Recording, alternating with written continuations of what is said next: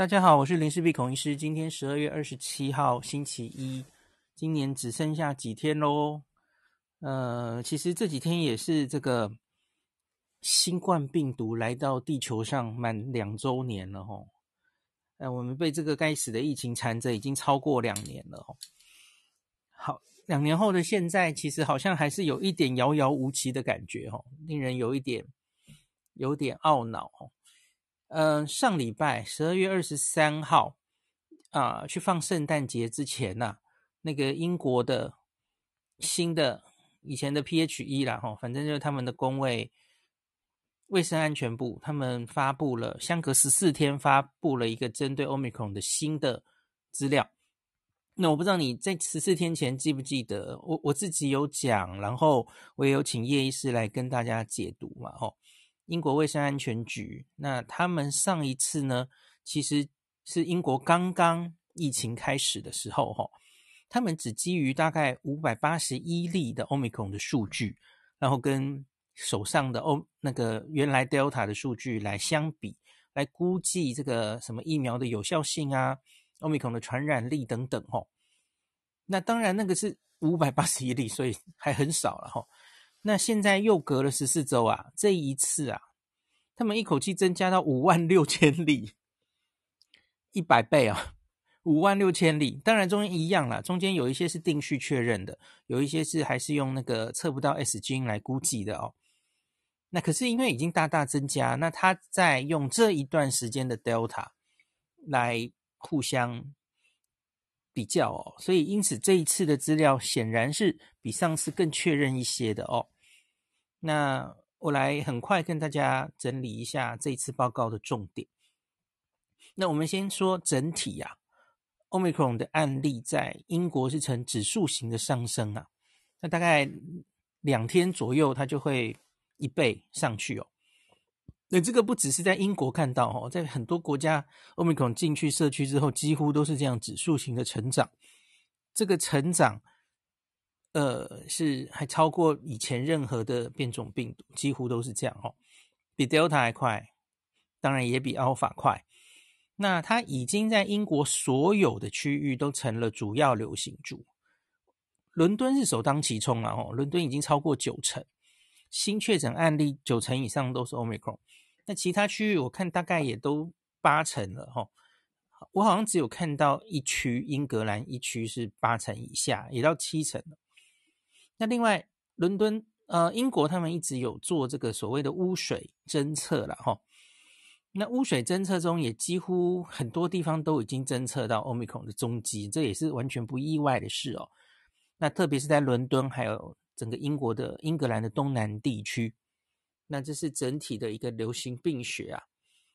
那另外，流行病学在什么样的人感染 Omicron 哈？相对于同一段时间的 Delta 的案例哈，两个用这个看是哪一些年龄的人感染啊？目前看起来在英国哈，Omicron 较多发生在二十到二十九岁的年轻族群。那在儿童还比较少。我今天有看到一个纽约说什么？儿童、年轻人增加，我觉得那个要很小心的解读哦，因为英国的话，它因为定序，然后它的资料都非常的那个及时啊，所以因此，假如社区里同时有 Omicron 跟 Delta 的时候，它可以分清楚，呃，哪一些是 Omicron 造成，哪些是 Delta 造成的。可是我觉得像。这这一个 weekend 哈，我看法国的疫情或美国的疫情，我觉得大家要很小心的解读，因为它有一些疫情搞不好是原本的 Delta 烧起来，而而不一定是 Omicron 在作怪哈，这个要很小心。那那我们可能从这些侦测没有及时的国家没有办法很很快的得到答案哈。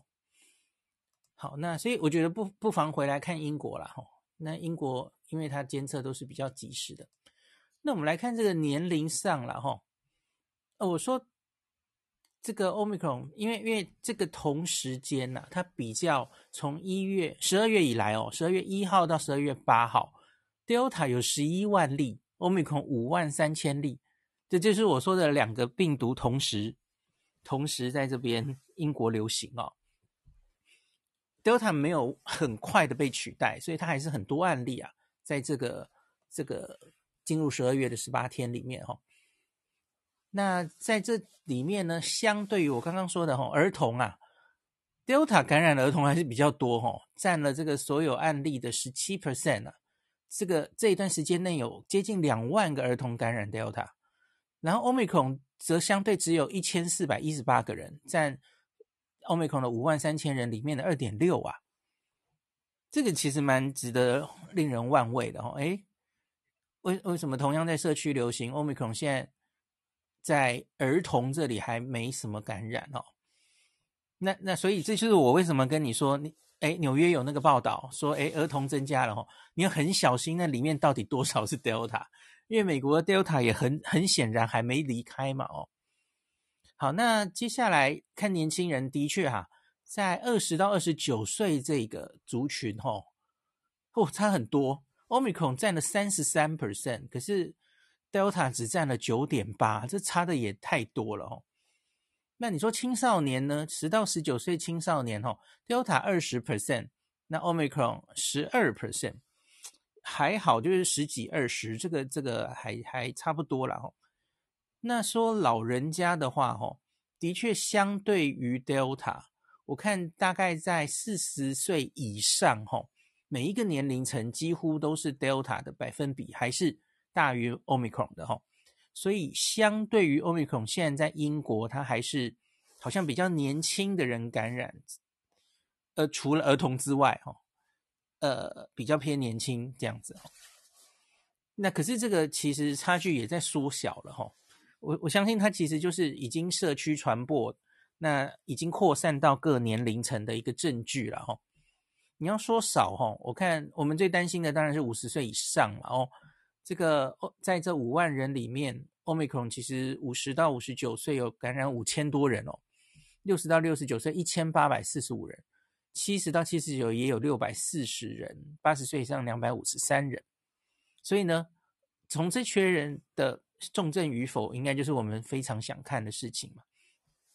好，另外呢，这个是年龄，那看他们的种族其实也有一点差别哈、哦。一开始。有一点倾向，它是好像是在黑人的族裔比较多啊。那可是现在已经是在所有的白人、黑人族裔中皆有增加。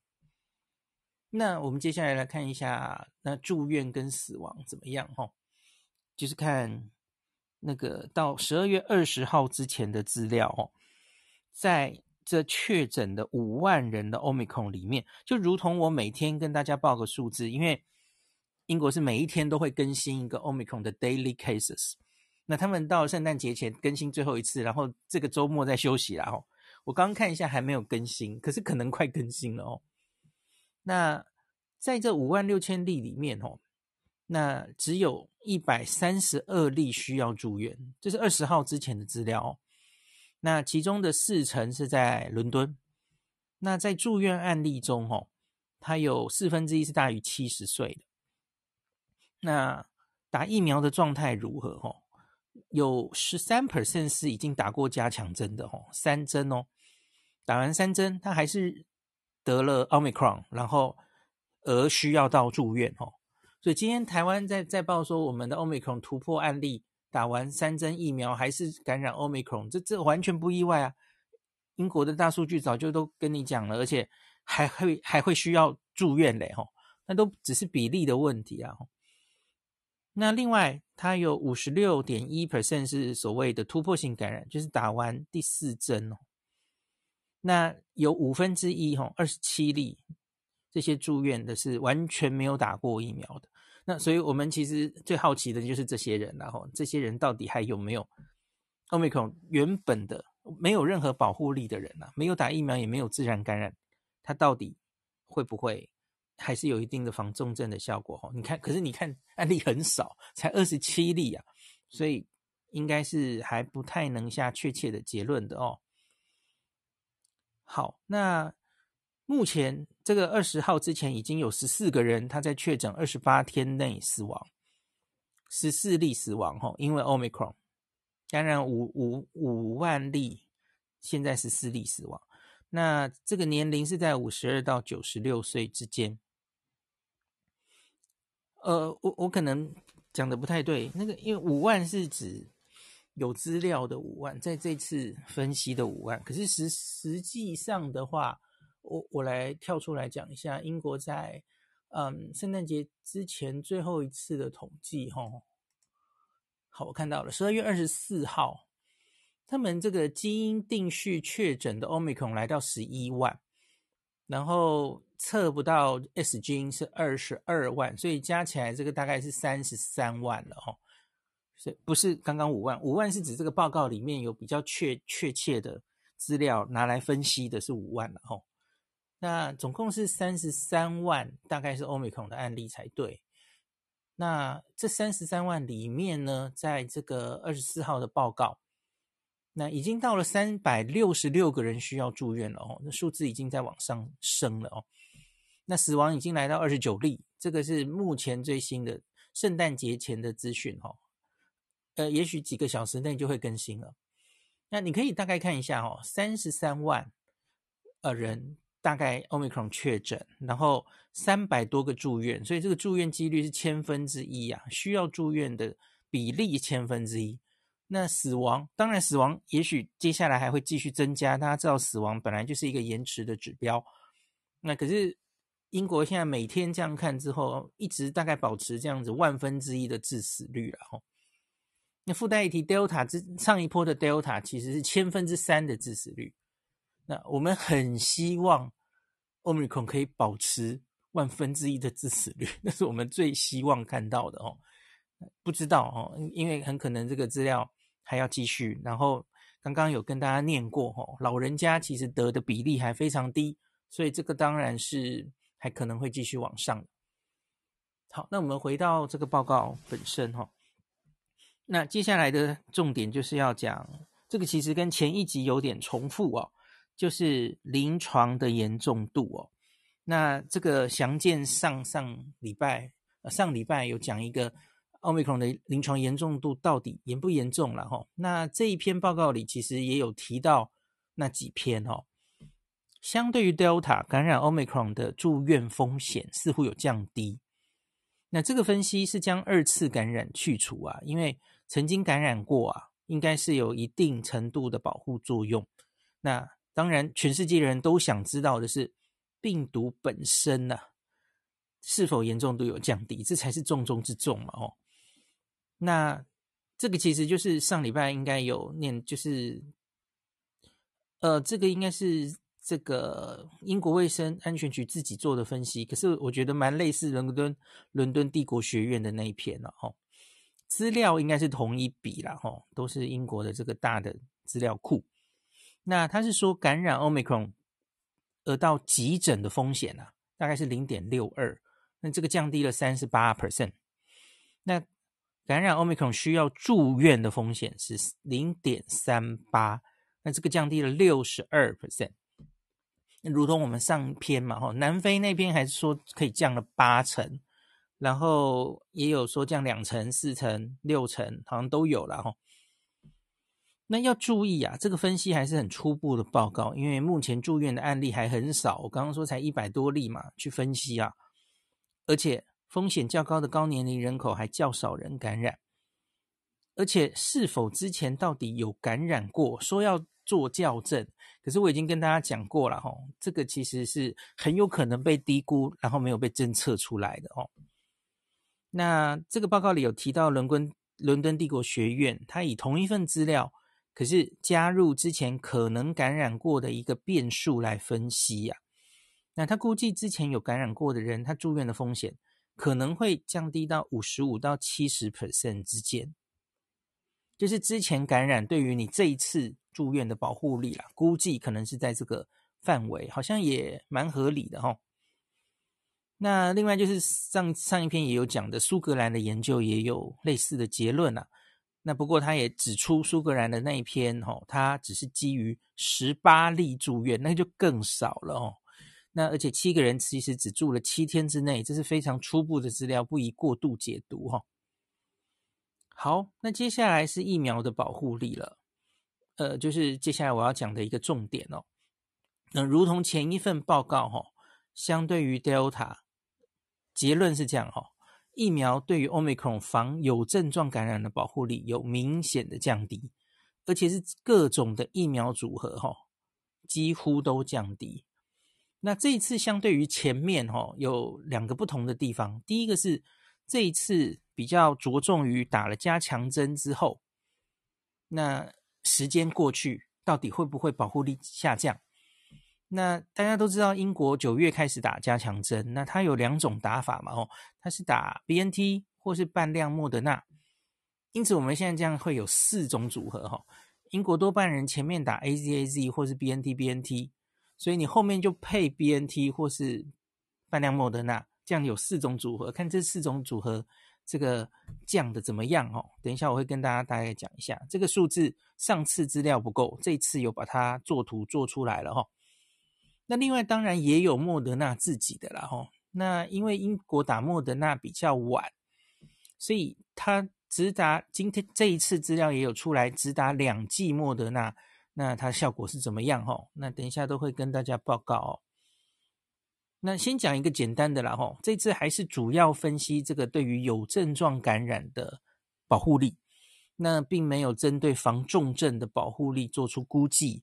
那理由跟上礼拜一样哦，因为案例实在太太少了哈，你也需要时间知道会不会导致死亡嘛，这个病程可能都还没有走完，所以因此还没有对可不可以疫苗可不可以防重症做出分析啊。但估计不管是打了两剂或三剂呀，应该是会对重症还是会有一定的保护力的哦。那南非我们也有初步资料可以防保护力了嘛吼。重症保护力大概七成，两剂的话了哈。好，那我们现在来讲，我我这这一节后半要讲的比较多的，就是保护力到底如何啊？刚刚讲的那四种组合哦，那这个就就我刚刚有提到，今天罗富在报境外移入哦，那有两例是打完三剂 BNT 还是遭到 Omicron 突破感染。啊，这个看，假如看英国这个报告啊，你就知道完全不奇怪啊。因为我先讲一个数字给大家有一个概念哦，三剂 BNT 啊，就是前两剂 BNT 再加打一剂 BNT 加强针哦，那你防感染的保护力只有七十 percent 啊。那你打完第二剂、第三剂之后的十周，更是会降到只有四十五 percent 啊。所以，所以你觉得三剂打完突破性感染很奇怪吗？不，不是很奇怪哦，因为那个保护力大概就是这样嘛。那我们这个保护力的资料是从十一月二十七号到十二月十七号之间呐。那跟上礼拜一样哦，这个是抓有症状感染的哦，有症状的感染来估计这个保护力啊。有症状感染 Delta 总共有近十五万例。那有症状 Omicron 有六万八千例，那总之就是原本那个 test negative 的方式啊，大家应该很熟悉的。那数据大增，所以因此这一次看那个图上哈，那个信赖区间其实就拉的都很小了，所以其实应该算是已经比较确认哈，那个保护力的大概会落在什么范围，比上次确认多了。哦那当然还是要说一些限制哦。这次的案例哦，它还是排除了有国外旅游史的人，因为如同上次说的哦，有旅游史的人，他明显就有较高的几率染染上 Omicron 嘛吼。那或是染上任何病毒了，会会影响疫苗效力的估计。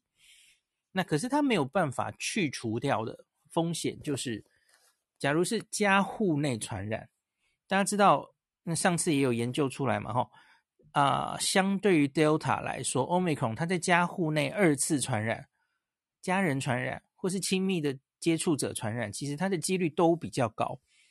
所以因此他，他他这里他只是说这个人没有旅游史，可是他假如有接触 Omicron 的确诊史的话，哦，哇，这个没有办法，这个他就没有办法 再把它排除掉，因为大家都是。互相接触嘛，所以这里非常难把它校正了吼，所以这这会有一点误差这样子，所以因此可能会因此把疫苗的效力估计的比较低吼，那所以这个也是一个限制，先跟大家讲清楚了吼。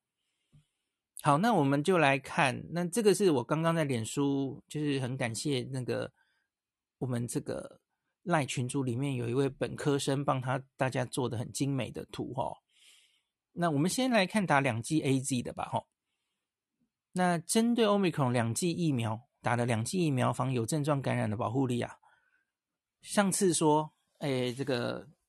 嗯，十几周后才有资料嘛，吼，这次大概五到九周就开始有资料，可是很显然的资料还不是很多，所以我看它信赖区间还是很大。那它有一定的保护力，可是还是跨过零，这个我们就不讲了，吼。总之，AZ 两剂，吼，不甚理想啦，只打两剂的话，那个保护力几乎都是跨过零，就等于是没有确切的防护力的意思啊。好，那打上了加强针之后如何呢？假如打一剂的 BNT 哦，那在呃，不管是你打 BNT 全量或是莫德纳半量，在打第三针之后的两到四周哈，AZAZ mRNA 这种组合大概可以到保护力六十 percent 上下。哦，上礼拜是说七十哈，现在掉到六十了。在在这个人数更多之后哈，我觉得这就不是好消息哦。就就大概六十而已哈，那再随着时间过去哈，就更惨了。那在这个第三季之后的十啊，对不起，不要讲太快，我我要我要深呼吸，觉得太失望了哦。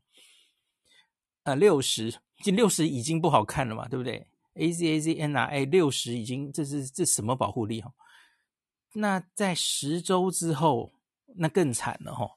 AZAZ BNT 这组哈会掉到三十五 percent。那当然，这个三十五，我看它它也有拉一个信赖区间，大概到二十到四十之间了哈。啊，很很令人不满意哈。那莫德纳的话，它在五到九周，它有一些资料哈。五到九周，莫德纳会掉到呃。掉到四十五去哈，那这个信赖区间太更大，所以我相信他案例应该不太多了哈。我我希望他可以之后资料更多一点的时候可以好一点哦。可是不甚妙哦，我们在这个初期的资料已经看到，就是我两十四天前很担心的嘛。你你说打一剂加强针可以回到七十到七十五号，然后呢？请问你可以维持多久？会不会掉下来？现在看起来好像会掉下来。那上礼拜其实也有人 po 给我，以色列当地其实也有类似的资料了哈。所以以色列他们大概不是完全盲目的那边喊第四剂了，他们应该也是有一些自己的资料的哦。啊，不是很妙。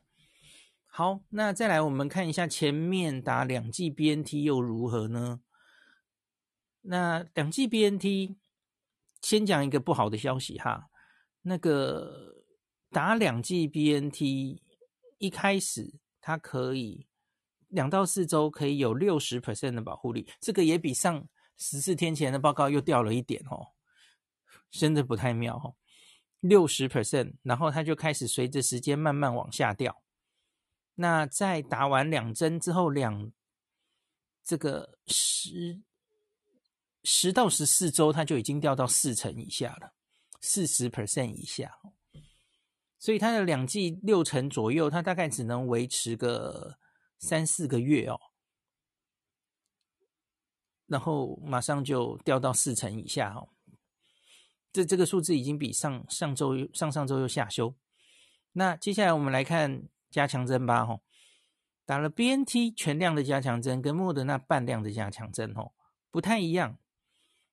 那打 BNT 加强针，这个两到四周大概可以回到七成的保护力，但在十周之后，哈，会掉到四十五 percent，又来了，不理想，哈，这个这个怎么会这样？其实也没有比 AZAZ 那组好到哪里，哈，三十五跟四十是有好到哪里去？你好，那再来，那假如打莫德纳的话，好像比较好，哈。莫德纳半量加强针，BNT BNT 莫德纳这样的组合，吼，那上二到四周的时候，大概可以是七十到七十五 percent 的保护力。那目前在五到九周这一段时间的资料还不多了哈。那差不多好像可以维持在这个水水准，可是我完全高兴不起来，因为它的那个很显然案例数应该很少哦，那个图上的信赖区间是拉得很大的哦，从那个呃四五十到八九十，那个可以分布这么广广，就代表它其实实在是案例应该是不多哦，所以这个还还没什么好高兴的哦，那。那为什么没什么好高兴的？接下来我最后要跟大家讲的，你一定也高兴不起来哈。因为我们来看只打两剂莫德纳如何哈。因为莫德纳刚刚说莫德纳其实打的比较晚嘛，所以目前他们还没有莫德纳两针之后加强剂之后又可以撑多久，这个这个资料还没出来。现在只初步跟大家讲两剂莫德纳如何哦。好啦，很失望啦，它大概也是保护力吼，从五十 percent。甚至还没 BNT 好哦，它从五十 percent 很快的掉，然后在十到十四周就掉到四成以下了，它根本跟 BNT 半斤八两哦，所以，所以我我不太能想象，那为什么黑 这个 BNT、BNT、莫德纳，然后就可以撑得比较久啊？总之啊，这里面已经没有什么在某些人口中的牛肉面跟阳春面的问题，你知道吗？大家都是阳春面。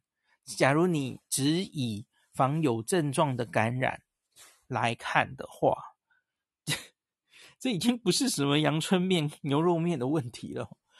所以就是好像哦，针对 Omicron 应该要重新研发新的面了，而不是原来的面盲目的不知道有没有效就开始吃开吃第四碗。大家不觉得应该是这样吗？你为什么会觉得第四碗还会有效呢？好，那当然我，我还是稍微解读一下哦，就是刚刚讲的吼，两剂莫德纳之后再打加强针数据，这个还没有啦吼，我们再等一下呗。那另外打两剂，因为这跟台湾有关嘛，台湾蛮多人打两剂莫德纳。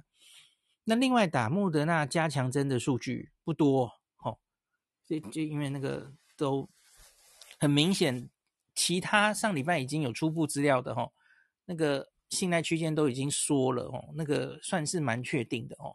你看图就知道了哦，有一些跟莫德纳有关的那个信赖区间都还很宽哦，所以可能还可以再看一下啦。可是我个人没有持太大的 希望这样子哦。那初步看来，现有新冠疫苗很显然对于 Omicron 防有症状感染的保护力是非常不理想的哦。即使打第三针都不够理想，也不够持久。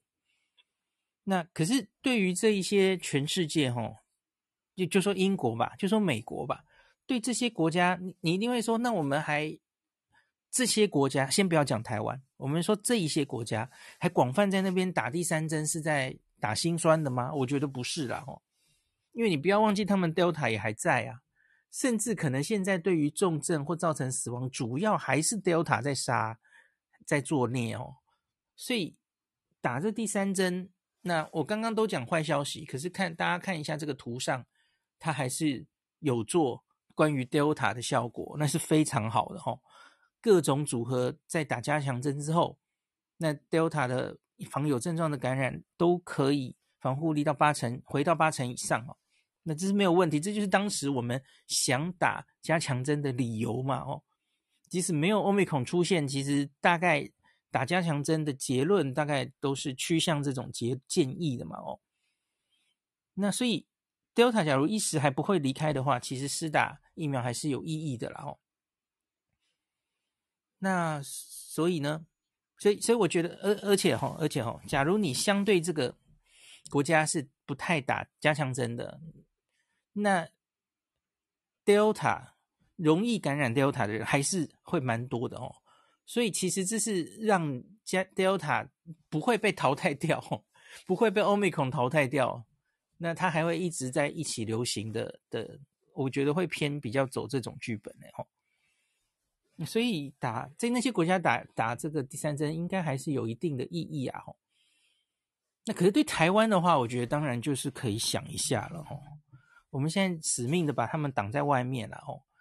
那我们现在就算很快的打上第三针，假如我们的我们的目标是针对，也许大概两三个月后哈 Omicron 会取代掉 Delta，然后全世界都是 Omicron 那个时候，那那你你现在很快的把这个不知道是不是很有效，大概不太有效的第三针打上去，到底有多大的意义？我觉得这的确是很值得思考的问题，吼。好像不不不太需要积极的把第三针打上去哦。那可是边防的人员，我还是觉得就就如同国外已经第一线要面对 Omicron，那当然也面对 Delta 哦，这大概还是得打了哈。可是广泛的大家一般民众需不需要打，甚至是提早打，跟国外一样提早打这第三针，我觉得是可以斟酌一下的哦。假如呢？我们接下来继续看 Omicron，似乎它好像也主要是以轻症为主。那即使是打了两剂，对它重症保护还是有一定的保护。那第三针，反正你也不太能防它的感染，防到哪里去？吼，那是不是一定要打这个第三针，甚至以后的第四针？我觉得真的可以仔细思考一下的。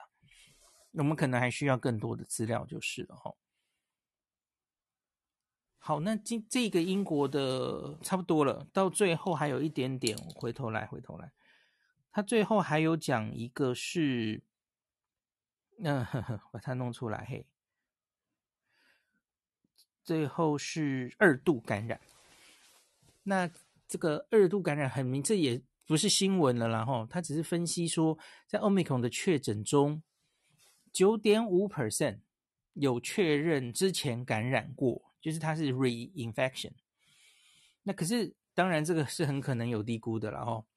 那特别是在第一波感染，怎么说呢？第一波那个最早英国的第一波，那个时候很多国家都是面临这个检测不够哈，然后很多无症状或是轻症都都没有办法检测出来，那所以这种一定会漏的很多了哈。那他他们甚至在这一波里还有六十九例发现已经是三度感染这样子哈。英国卫生安全局最后也更新，也是在十二月二十二号这天更新了他们对于 Omicron 的这个风险评估啊，各方面的风险。那包括了四个方面，这十四天前也跟大家讲过，一个就是它它的生长的优势，然后还有它的传染力，第三个是它免疫逃逸的状况，第四个是它的呃临床的。严重度这四方面哦，那目前对于它的一个风险的界定来分分别跟大家大家这个是 summary 一下哦。第一个是它的生长的优势，当然是相对于 Delta 来说啊，哦，很明显的，它有一个比 Delta 更有优势的一个生长率哦。那已经有很多这个研究证明嘛，其实家户内传染的几率。二次感染的几率这些事情，而这不只是在英国看到哦。那可是会造成它为什么如此可以呃传染高过 Delta 的原因，当然可能因为两件事，一件事是它免疫的逃逸，所以所以以前已经得过感染或打疫苗的人，他还是可以再感染。那第二个就是它本身传染力比较高的的状况，都可以造成这个现象哦。那这个生长生长力最后表现出来生长的优势大于 Delta，这已经是蛮确认的事实了哈，证据力是很高的。那这是非常不好的状态哈，它打了一个红灯这样子。好，那第二点我们来讲传染力，传染力它倒是比较保守了哈，它现在是估计至少跟这个 Delta 的传染力一样，也许比它高一点，可是至少跟它一样啦。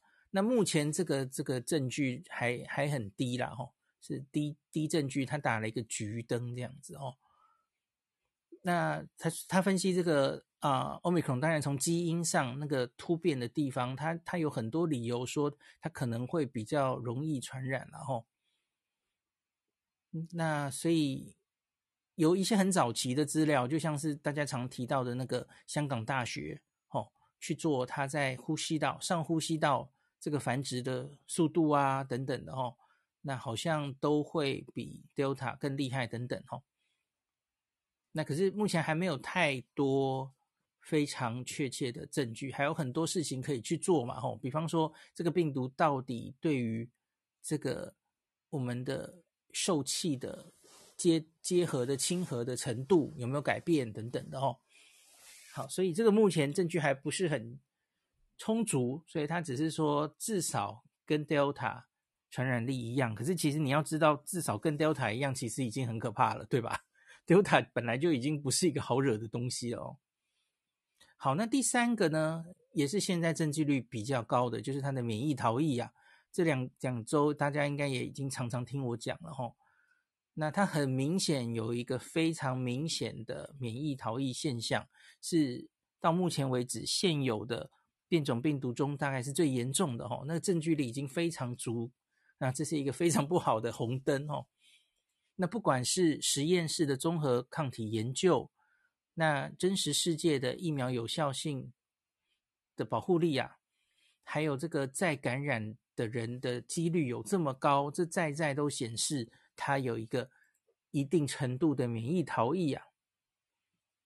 好，那目前比较缺的资料，其实就是那对于重症到底还有多少的防护力啊？吼，当然有很原始、很初步的资料，主要是南非那边过来告诉我们。它还是有一定的保护力的哈。那可是我们比较确定的是，相对于 Delta 来说，它这个免疫随着时间这个免疫消退的速度，那它也是比 Omicron 也是比 Delta 大的了哈。那在打第二剂之后的十周以上，很明显这个哦，这个免疫几乎是所有的疫苗的两剂都会变成阳春面的地步哈。好，这形容真不好。好，OK。好，那最后就是感染的严重度。那这里同样也是证据还不是非常充足哦。那可是他这里打了一个绿灯哦。那很初步的资料，也就是如同上上上集跟大家分析的哦，那个很多地方已经不止一个地方，英国的好，南非的说这个相对。住院的几率似乎有比较轻微哈，那可是同样的啦。那在医院里发生的死亡到死亡到重症这里，到底是不是比较轻微？目前当然是还不是非常多资料的哈。那当然这些比较都是相对跟 Delta 相比哈，似乎有一个。中等程度的减少，那上一集已经跟大家分析过了吼，从两四成到八成都不一的这种减少的程度吼，那这个英国的资料是跟南非的资料初步是吻合的吼，那目前看到的这种解要很小心的解读了吼，他说因为目前好像在 Omicron。还是主要在年轻的人之间传播，而还没有很多到老人的族群哦。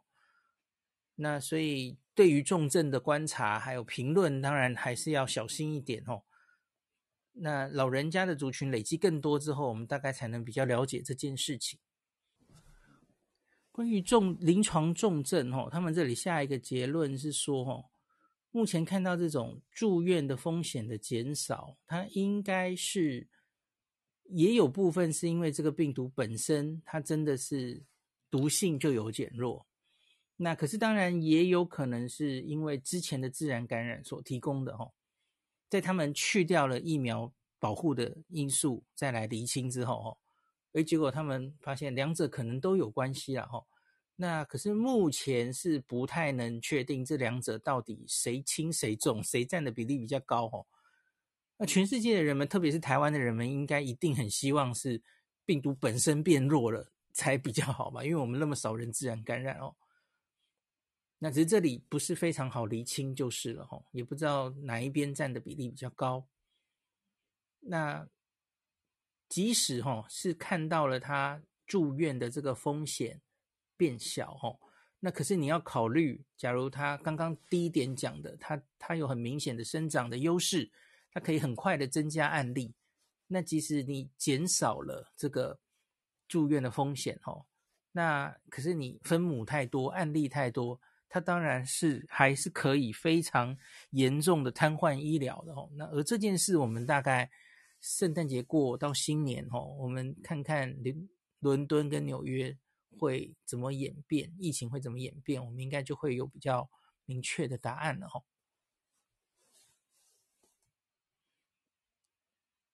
好，那今天就讲到这里吧。